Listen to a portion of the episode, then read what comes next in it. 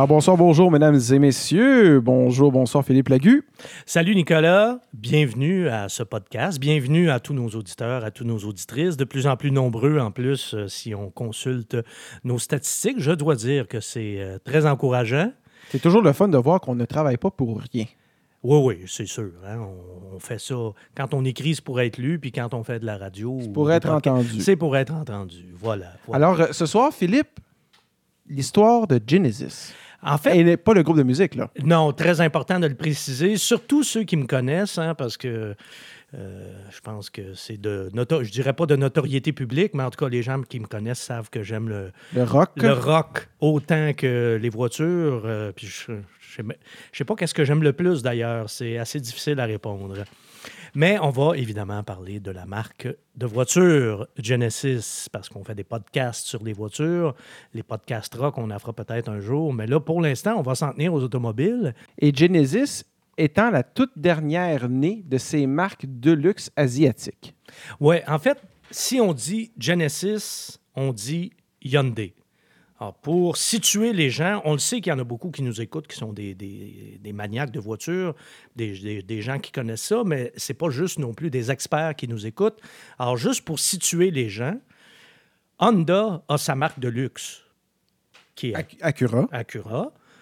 Nissan a sa marque de luxe. Infiniti, Toyota a sa marque de luxe. Lexus, et qui sont des marques quand même assez jeunes dans le contexte automobile. C'est des euh, Acura est la plus ancienne des trois, 86, et après ça, euh, Infiniti et Lexus, c'est en 1989, fin des années 80. Là. Donc, euh, c'est pas des marques qui sont très, très vieilles. Du côté de Hyundai, bon, on a attendu un petit peu parce qu'il fallait d'abord euh, construire ou plutôt reconstruire le nom Hyundai en Amérique du Nord parce qu'on le sait. la ça- Poney, ça n'a pas commencé très, très bien. Ça a laissé, la Poney et la Stellar n'ont pas laissé des souvenirs impérissables. Mais, et ça, tu vois, Nicolas, ça t'amène, ça m'amène à ouvrir une petite parenthèse, une tranche de vie. Si Je t'écoute. Si tu me permets. je te permets. Entre le cégep et l'université, j'ai pris une pause des études. Une longue pause quand même. Là, Une deux- sabbatique, comme on dit. Ben, C'était supposé être une session, mais ça a duré deux ans et demi. Ah, c'est une grosse session. Oui, c'est ça. et pendant ce temps-là, j'ai travaillé pour des concessionnaires automobiles. Et ma première job au printemps 1985, c'était à Pointe-aux-Trembles, chez un concessionnaire Hyundai qui appartenait à mon oncle. Et là, il faut se remettre dans le contexte. là. En 1985, Hyundai était au Canada depuis seulement quelques mois. Je pense qu'ils sont arrivés à la fin de 84. Et ça, je peux te dire que c'est une expérience inoubliable. Pour les bonnes comme pour les mauvaises raisons. Inoubliable parce que c'était ma première expérience chez un concessionnaire. Puis pour moi, c'était, écoute, je, je, je, je tripe sur les autos depuis que je suis sorti du ventre de ma mère. là. C'était pratiquement le rêve. là. Oui, oui, là, j'étais un peu, j'étais pas mal dans mon habitat naturel, là. Mais euh, expérience inoubliable aussi parce que c'était assez folklorique. Regarde, là, juste. Non, non, mais juste, Vas-y, j'ai hâte juste, d'entendre. juste te mettre dans le contexte. Je pense que je te l'ai déjà raconté, mais la bâtisse était même pas construite. Il n'y avait pas de salle de montre, il n'y avait pas de département de service, il y avait juste deux roulottes de construction, une pour les vendeurs, puis l'autre pour l'administration, entre guillemets. là. Et le service même se faisait dans un entrepôt qui était loué de l'autre côté de la rue. OK. Non, non, non, mais vraiment. Là. Et- mais le soir, il y avait tellement d'achalandage. Les poneys, là, au début, là, ça s'est vraiment vendu comme des petits pains chauds. Là. Alors, le soir, il y avait tellement d'achalandage que les gens faisaient la file devant la roulotte des vendeurs. Ça, je l'ai vu. Te souviens-tu du prix? Ah, je pense que la- ça commençait la moins chère, la Poney L, là, si ma mémoire est bonne, c'était 6 995. Puis je pense qu'après ça, il y avait la GL et la GLS, puis je pense qu'il y avait un écart de 1000 pièces à chaque fois, là, un petit 1000 de Uh-huh. plus. Là. Mais c'était en bas de 10 000. là. Et si ma mémoire est bonne, le, le- le modèle de base, c'était 6 995, je pense. Alors, écoute, pas des farces, là. Il y avait un line-up, il y avait une file d'attente devant les roulottes. Moi, j'étais euh, ce qu'on appelle un homme de cour, ce qu'on appelle un jockey, en fait, dans le jargon des, concessionnaires. L'homme à tout faire, là, Le boss boy. Ouais, le gopher, là. Et euh, c'est moi qui accompagnais les clients pour les essais routiers pendant que les vendeurs faisaient des contrats, là, faisaient signer des contrats. Il n'y avait même pas le temps. Aïe, aïe. Non, non, eux autres, ils étaient à la production, là. Tu sais, ça remplissait la paperasse. Oh toi, oui. tu, toi, tu faisais des raids de char avec le client. Carrément, là. Même que j'en ai vendu deux. Parce que c'est arrivé deux fois a des clients qui ont dit non, non, c'est lui qui nous l'a vendu, c'est lui qui nous l'a fait, qui nous l'a fait essayer. C'est avec lui qu'on veut signer. Fait que ça, ça c'est quand même pas banal. Oh. L'homme de cours d'un concessionnaire qui vend, euh, Deux. qui vend une voiture. Là, tu sais, là. Alors, Félicitations.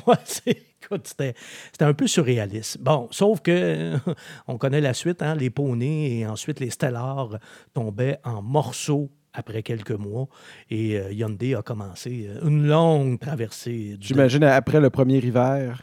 C'est là que ça devait ah, être le pire. ça- ça- C'était pas très, très long. Et ça a été, ce qui a été plus long, ça a été la traversée du désert de la marque, autant au Canada qu'aux États-Unis. Sauf que euh, Hyundai, c'est quand même un, un géant. hein. C'est un conglomérat euh, coréen dont les activités automobiles sont une, une je pourrais pas dire infime, là, mais c'est une petite partie de toutes les activités Ah non, mais de Hyundai, c'est dire, tellement gros. c'est énorme, Ils font, ils des paquebots. Ils font là. de l'immobilier, euh, ils font, euh, c'est ça, c'est les plus gros chantiers maritimes au monde, etc., etc. Alors, l'entreprise avait déjà les reins très solides à l'époque, et heureusement, parce que, bon, elle avait les poches profondes, ce qui leur a permis d'être patient, de traverser des années extrêmement Mais difficiles. c'est faux parce qu'ils auraient très bien pu se retirer. Oui. Oui, oui, il aurait pu, mais en même temps, Ils ont décidé de traverser le désert. Let's Vers- go. versus tout ce que tu as investi pour t'en venir. Puis peut-être aussi qu'il y a des gens chez Hyundai qui connaissaient un petit peu euh, l'histoire d'automobile. Puis l'histoire d'automobile en Amérique du Nord, rappelle-toi des Japonais, au début, c'était pas très glorieux. Hein? Euh, la tôle était vraiment, vraiment de mauvaise qualité, puis c'était, euh, c'était du bon marché, là, tu sais, c'était Mhm. Vraiment pas de la, de la grande, grande qualité, là. Ça a pris du temps aux Japonais aussi à se, à se bâtir une réputation parce qu'au début, c'était un peu risible. Et Hyundai a suivi exactement, exactement le même chemin. Ils ont regagné lentement, mais sûrement, la confiance des gens avec des produits de meilleure qualité. Parce que rappelle-toi de l'Excel, c'était c'était loin d'être une merveille, mais c'était déjà une nette amélioration par rapport à la Poney. Ben oui, ben là. Une Poney, c'était une auto de l'ancien temps. Moi, je me souviens, il y avait des chokes, des chokes Ben manuels. oui. Il y avait un carburateur. la seule fois de ma vie que j'ai vu un choke, c'est dans une Hyundai, là. Tu sais, puis je suis quand même né en 1964, là. Alors, euh, tout Moi, j'ai déjà vu un dans un Civic, mais bon. Ah, c'est possible, c'est possible. Pas- Mais euh, 80, 83. Ouais, c'est ça. Et la première Sonata, ça aussi, il faut le dire, c'était quand même une voiture qui était exponentiellement meilleure que la défunte, euh, mais pas regrettée, C'était là. Stellar. Euh, Il n'y avait même pas de comparaison possible. D'ailleurs, je pense que la Sonata, c'est vraiment une voiture qui les a beaucoup, beaucoup aidés. C'est leur Camry, si on veut. Oui, puis c'était une, une assez bonne voiture. Là. Tu sais, Même dès la première génération, la Sonata, là, c'était quand même... C'était un bon deal pareil. là. Oui, oui, oui, oui, oui. Ben, ça, ça a toujours été leur force, effectivement, un rapport qualité-prix. Puis ce qu'il ne faut pas oublier dans tout ça, c'est que Hyundai est une marque qui est aussi qui est assez jeune, elle aussi, dans l'industrie automobile. Parce que la division automobile, là, fête officiellement ses 50 ans cette année. Mais elle a commencé à produire ses premières voitures en 1973 seulement.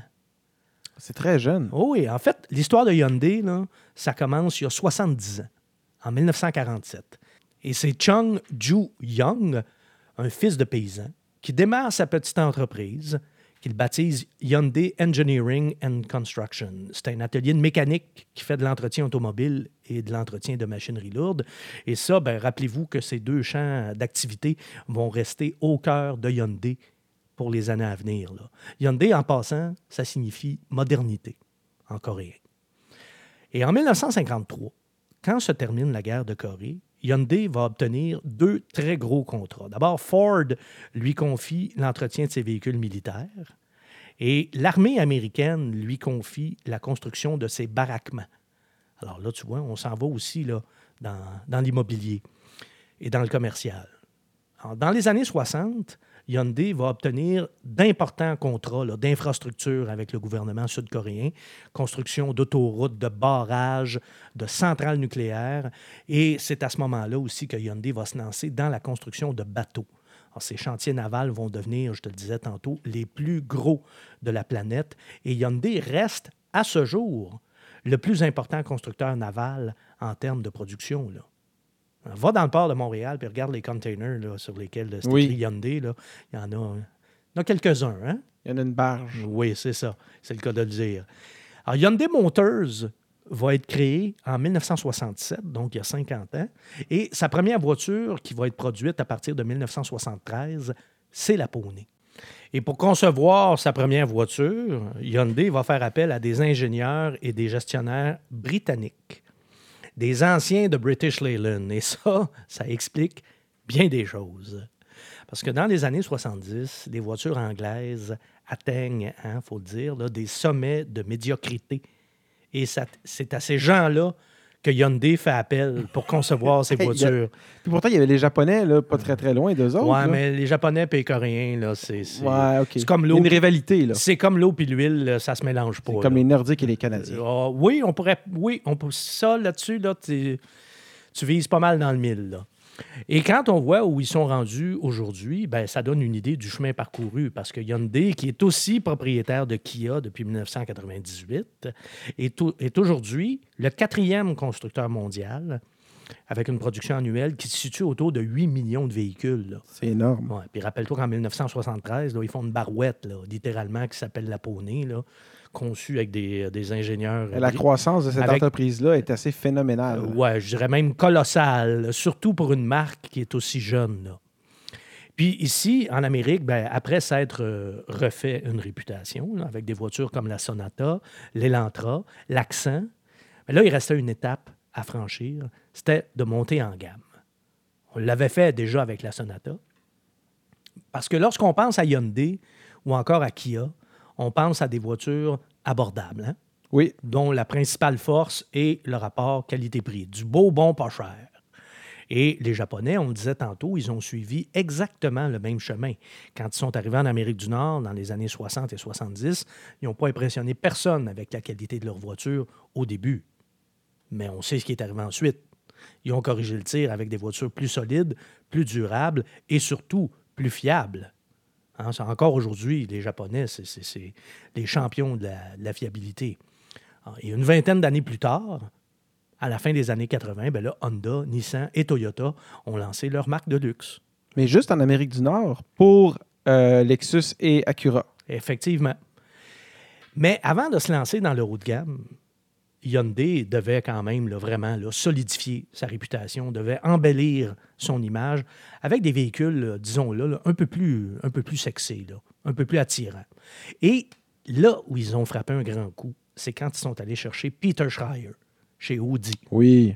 célèbre designer allemand. On dirait a- que depuis ce temps-là, leurs autos sont vraiment plus belles. Ben, vraiment, vraiment. ça n'a juste aucun lien. Schreier a pris les commandes du département de design de Kia au début, en 2006.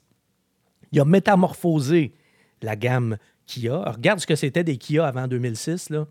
Tu vas voir qu'il n'y a pas grand-chose de très, euh, de très sexy là-dedans, comme on le disait. Et comme il a métamorphosé la gamme, euh, puis qu'il a vraiment, vraiment fait ça euh, comme un maestro, là, ben, il, il est ensuite devenu un des trois présidents de Hyundai.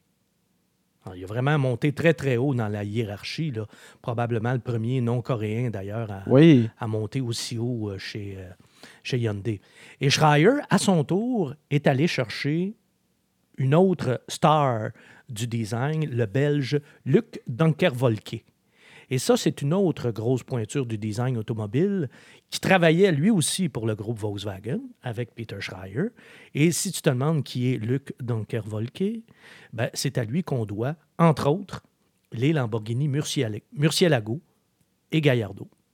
Ah ben, Et ce gars-là, il est rendu chef du design chez Kia maintenant. ben Hein, c'est pas là. étonnant que les voitures, les- que les Hyundai et les Kia ont de la gueule. Eh bien oui. Tu as vu la nouvelle Kia Stinger, entre autres. Là. Superbe berline, euh, quatre portes, là, vraiment. là. Non, non, mais on voit là, que du côté de Hyundai et Kia, il est en train de se passer euh, vraiment, vraiment quelque chose. Et l'étape suivante était justement la création d'une marque de luxe. Les premiers essais de Hyundai, il faut le dire, n'avaient pas été très, très convaincants de ce côté-là. Quand ils ont essayé de monter en gamme les premières fois, là, euh, entre autres avec la XG 350, moi, j'étais allé en Corée pour essayer cette voiture-là. C'était une joke. Vraiment. Mais tu sais, c'était des modèles de pré-production, là. Euh, mais je me souviens que quand j'étais revenu euh, ici, je travaillais à cette époque pour euh, le guide de l'auto avec Jacques Duval. On avait l'émission de télé Et j'avais vraiment ramassé la voiture en disant Hey, oubliez ça, là, c'est. Et je peux te dire que je ne m'étais pas fait d'amis chez Hyundai euh, au Québec. Le directeur régional de, de Hyundai à l'époque euh, m'avait euh, passé euh, un petit savon. On avait eu une engueulade, je dirais, assez mémorable dans les locaux de Hyundai Canada qui, Oh. qui était à Boucherville à ce moment-là. Wilton avait assez monté euh, des deux côtés, mais écoute, c'était vraiment. que- Si ils avaient exporté la voiture qu'on avait conduite là-bas, là, ils se seraient vraiment plantés. là. Ils seraient revenus dix ans en arrière. Heureusement, ils l'ont un peu amélioré avant de l'envoyer ici, mais c'était déjà. euh, C'était de toute façon pas très, très convaincant. Puis je suis poli quand je dis ça. Là. Il n'y avait rien, rien, rien là-dedans là, qui pouvait être une menace pour une Acura, une Lexus ou une Infinity. On n'était même pas proche. On ne peut pas transformer un joueur de quatrième trio là, en marqueur de 50 buts. Bon, après ça, on a remplacé euh, la XG 350 par la Zera. C'était déjà un peu mieux, mais il n'y avait rien d'excitant à conduire là. Je me souviens très bien d'avoir intitulé mon texte dans un des guides de l'auto, je ne sais pas pour lequel je travaillais à cette époque-là, là, mais j'avais dit que c'était la Buick coréenne. Puis c'était vraiment ça. C'était une grosse voiture euh, confortable, mais euh, un peu molle, mettons. Après ça, il y a eu la Hyundai Genesis, qui déjà euh, nous amenait une petite coche un petit peu plus haut. Première fois qu'il y avait un V8 dans une Hyundai, quand même. Après ça, il y a eu l'Equus. Et depuis l'année dernière, ben là, Genesis est devenu une marque à part entière, pas seulement un modèle de la gamme Hyundai. Et si vous voulez en savoir plus sur les Genesis, sur la G80 et sur la G90, ben, ce sont des voitures que nous, avons, euh, que nous avons pu conduire et sur lesquelles on a déjà fait des podcasts. Alors, vous avez juste à fouiller sur le site philippelagu.com et vous allez voir qu'on a euh, des essais, je dirais, ma foi, très détaillés, là, de la, autant de la G80 que de la G90. Et si vous écoutez nos podcasts, vous allez voir qu'on en vient euh, à la même conclusion, autant pour une voiture que pour l'autre, c'est qu'on n'est peut-être pas encore tout à fait au niveau de Lexus, mais on a parcouru un chemin... euh, vraiment, là, on a... On n'est pas loin, là. On n'est vraiment pas loin. Merci de venir à ma rescousse. Puis même, je te dirais, dans le cas de la grosse, là, la, gro- la plus grosse des deux, la G90, là, on est vraiment pas mal proche de Lexus. Vraiment. Alors, que de chemin parcouru de Hyundai à Genesis. Et celui qui dit ça, c'est celui qui a travaillé pour le concessionnaire de son oncle qui vendait des poneys En 85. et des Stellars. Si tu m'avais dit en 85 que... Quoi, là? Que ça allait ressembler à Cadillac aujourd'hui? Ah oui, oui, oui. Si je t'avais dit ça en 85, tu m'aurais pas cru, là. Ben, en fait, en 85, tu m'avais dit que les Cadillacs seraient bonnes aussi. Je t'aurais pas cru, là, mais ça, c'était Oui, ça, c'est- ça, c'est- c'est- c'est un autre débat. là. Ouais. Mais oui, effectivement, qu'on- que, que Hyundai aurait non seulement... euh, Non seulement Hyundai ferait des, des voitures un petit peu plus... Elle ferait des voitures de luxe avec un V8, là. Un, si tu m'avais dit que Hyundai ferait des bonnes voitures, j'aurais été sceptique tout de suite en partant. là. Si tu m'avais dit en plus qu'on ferait des voitures de luxe chez Hyundai, je t'aurais encore moins cru. Puis si tu m'avais dit que Hyundai aurait sa propre marque de voitures de luxe, là, vraiment, je serais parti à rire. Mais bon, en même temps, si tu m'avais dit, quand j'ai commencé comme chroniqueur automobile en 91, qu'on se promènerait dans des voitures hybrides ou électriques, j'aurais dit, ben là, t'en as fumé du bon. Et euh, si tu m'avais dit aussi que, je sais pas, moi, GM... euh, Allait faire faillite. allait faire faillite, ça non plus, je t'aurais pas cru. Alors, hein, c'est ça qui est, qui est merveilleux aussi d'avoir un petit peu de longévité dans ce métier-là, c'est qu'on assiste à des événements, euh, ma foi, historiques. Absolument. Et je pense que la métamorphose de Hyundai et euh, la- la- la- l'ajout, l'arrivée de la nouvelle gamme, de la nouvelle euh, marque Genesis, c'est un jalon important et c'est un événement historique, ça aussi. J'ai hâte de voir qui va être le prochain. À suivre. Salut Philippe. Salut Nicolas, toujours un plaisir.